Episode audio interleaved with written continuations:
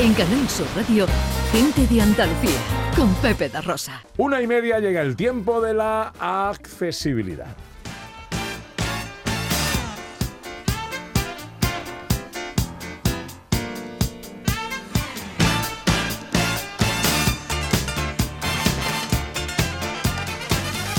Con Beatriz García Reyes, solo que queda de ella, experta consultora en eh, Everyone Consultores para asuntos eh, de accesibilidad e inclusión. Hoy en Gente Accesible nos traes al Instituto Andaluz de Patrimonio Histórico y a su proyecto Divulgando Ciencia sin Barreras. Beatriz. Pues sí, mira, el Instituto Andaluz del Patrimonio Histórico es un organismo público que depende de la Consejería de Turismo, Cultura y Deporte de la Junta de Andalucía. Y este instituto dio sus primeros pasos en el año 1990, con la finalidad, entre otras cosas, de tutelar y desarrollar investigaciones sobre el patrimonio histórico. Y bueno, la gente se preguntará, bueno, ¿y qué es lo que hacen? Pues ellos asesoran a, la administración pública con expertos, prestan servicios técnicos especializados en materia de documentación, hacen estudios científicos, conservación y restauración, también ofrecen preparación pre y postdoctoral, dan difusión del patrimonio histórico andaluz y fomentan la cultura, patrimonial de, en la sociedad. ¿no? Este Instituto Andaluz de Patrimonio Histórico tiene dos sedes, una está en el Monasterio de la Cartuja de Sevilla y otro en el Balneario de la Palma de Cádiz. En este espacio gaditano tan emblemático se encuentra el Centro de Arqueología Subacuática. Este organismo tan poco conocido en nuestra tierra, a pesar de mm, hacer unos trabajos maravillosos, yo he tenido el placer de visitarlo y es una maravilla lo que hacen allí, tiene un gran prestigio a nivel nacional e internacional.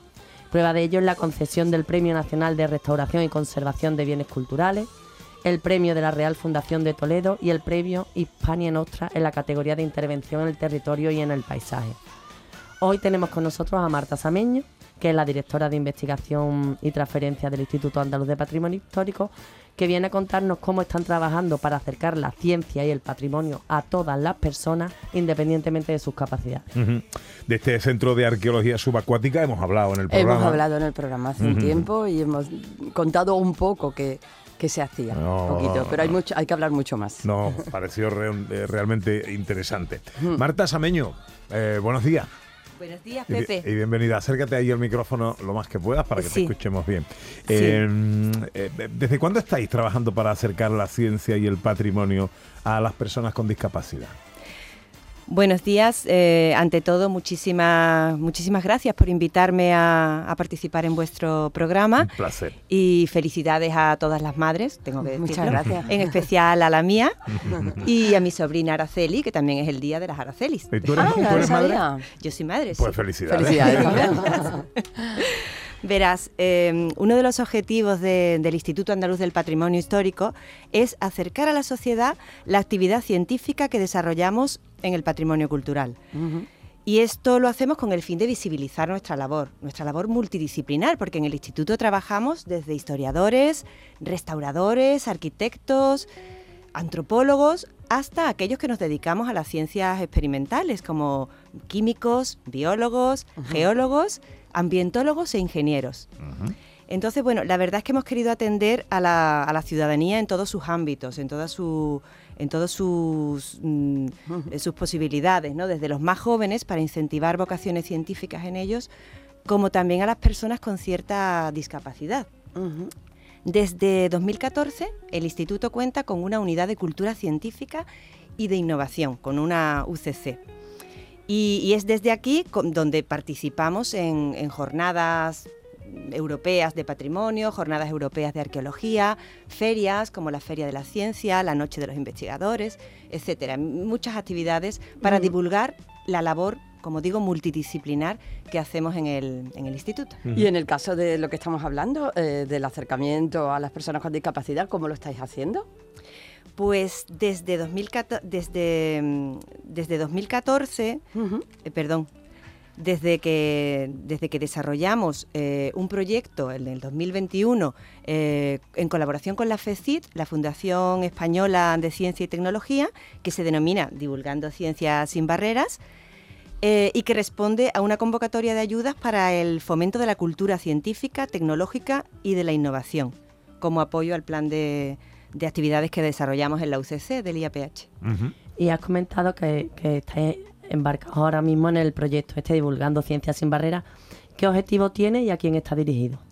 El objetivo principal del proyecto es acercar a la, a la, sociedad, como he dicho antes, la labor científica multidisciplinar que realizan o que realizamos los profesionales del Instituto Andaluz del Patrimonio Histórico. Y como objetivos específicos, para concretar en el de la accesibilidad, es bueno, pues eso, hacer más accesible e inclusivas nuestras actividades. Porque así favorecemos el acceso a las ciencias del patrimonio a personas con, con ciertas discapacidades. Para ello lo que hacemos es adaptar nuestras propuestas dotándolas de recursos necesarios para cumplir este, este objetivo. ¿Y en qué consisten estas actividades de, divulgación inclusiva? Bueno, el proyecto cuenta con seis acciones principales charlas divulgativas, cuentacuentos, talleres didácticos, como por ejemplo paleobiología, que es lo más vivo de la, de la arqueología, sumérgete en el patrimonio subacuático y ah, ciencias de la restauración. Mm, pero también tenemos visitas, hemos ampliado nuestro programa de, visitas tanto a la sede de Sevilla, en el Monasterio de la Cartuja, como a nuestra sede en el Balneario de La Palma, en el Centro de Arqueología Subacuática. Eh, y sobre todo durante la, temporada estival. Este verano vamos a ampliar el programa de visitas para personas con, con, discapacidad, con ciertas discapacidades, tanto audiovisuales como discapacidad auditiva o de movilidad. ¿Y cómo las hacéis accesibles estas actividades, Marta? Pues las visitas al CAS, al Centro de Arqueología Subacuática de Cádiz, se realizarán para personas con discapacidad visual en colaboración con la ONCE mediante la utilización o la fabricación o producción de material tiflológico. Y ¿Qué es material tiflológico? Ah, bueno, es un material para que puedan tocar, como no, como son personas con discapacidad visual, para que ellos puedan tocar aquella, aquello que nosotros vemos y que ellos pueden, por la percepción, por el tacto, pueden utilizarlo. Pero también vamos a hacer visitas para personas, para personas con discapacidad auditiva eh, mediante la traducción simultánea de lenguaje de signos. Bueno, qué bueno. Oye, ¿y cómo pueden contactar con vosotros para estas visitas, para el proyecto Divulgando Ciencias sin Barreras? Como decimos en el IAPH, nuestras puertas siempre están abiertas, pero para organizar mejor las visitas, eh, lo mejor es contactar por correo electrónico a la dirección visitas.iaph.juntadeandalucía.es o, o en nuestra web, en la web del IAPH. del Instituto Andaluz del Patrimonio Histórico. Pues, eh, Marta, un placer tenerte con nosotros. Un placer venir, eh, estar aquí con vosotros. Y da gusto hablar de estas cosas, ¿no, Beatriz? sí, la verdad es que sí, además que tienen Mm, son un trabajo muy concienzudo, muy concienzudo y, y que hasta que yo no fui a visitarlo hace un montón de años con otro trabajo, yo me quedé muerta con lo que allí había. Digo, esto, esto hay que enseñarlo. Es que aquí viene a restaurarse cosas de todo el mundo. Es que es una maravilla. Qué bueno. Como hombre de ciencia, José Manuel Iges mío. Yo estoy deseando ir, es decir, porque me parece interesantísimo y eso que has dicho de utilizar que de, forma que, la, que lo que vemos se pueda utilizar de forma táctica, táctil, perdón, para que el, gente que tenga discapacidad visual pueda sentir, me parece algo que incluso puede ser interesante para los que no lo tenemos. Mm, ya lo creo. Hombre, claro. Me gustaría aprovechar, ya que hablas de visitarnos, para decir que el, viernes 12 de, mayo, el próximo viernes, vamos a hacer una, una visita nocturna teatralizada al Instituto con, actores, con, varios actores y visita los talleres de restauración. Ah, qué bien. Oh. Qué bueno. ¿Y, ¿Y, eso cómo se apunta uno? Pues en la web. En la web también, ¿no? Creo que está ya casi lleno, pero... Casi, claro. Instituto Andaluz de Patrimonio Histórico. Bueno, Beatriz, ¿quieres hablarnos de otro tema? ¿Qué es? Una cosita muy rápida. Mira, los días 18 y 19 de mayo se, se celebrará la segunda edición de Expo Accesible, la Feria Iberoamericana de Accesibilidad, Innovación, Inclusión y Turismo. Expo Accesible, porque te Es que el Expo se... El hipillo ahí, la ronquera, te ha comido... Lo he hecho aspirado, lo he hecho aspirado.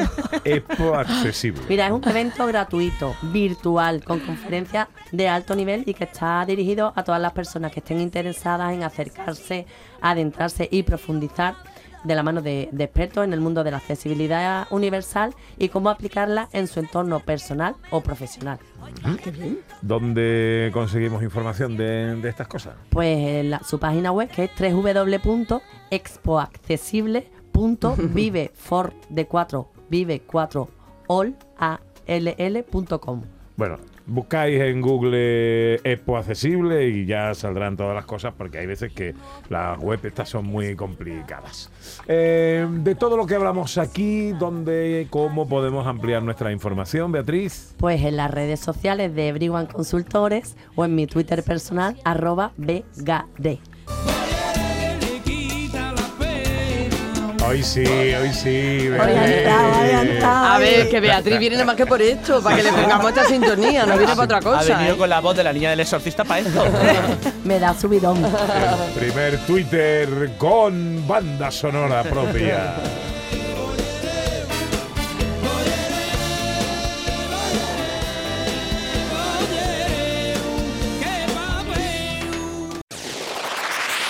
En Canal Sur Radio, gente de Andalucía, con Pepe da Rosa.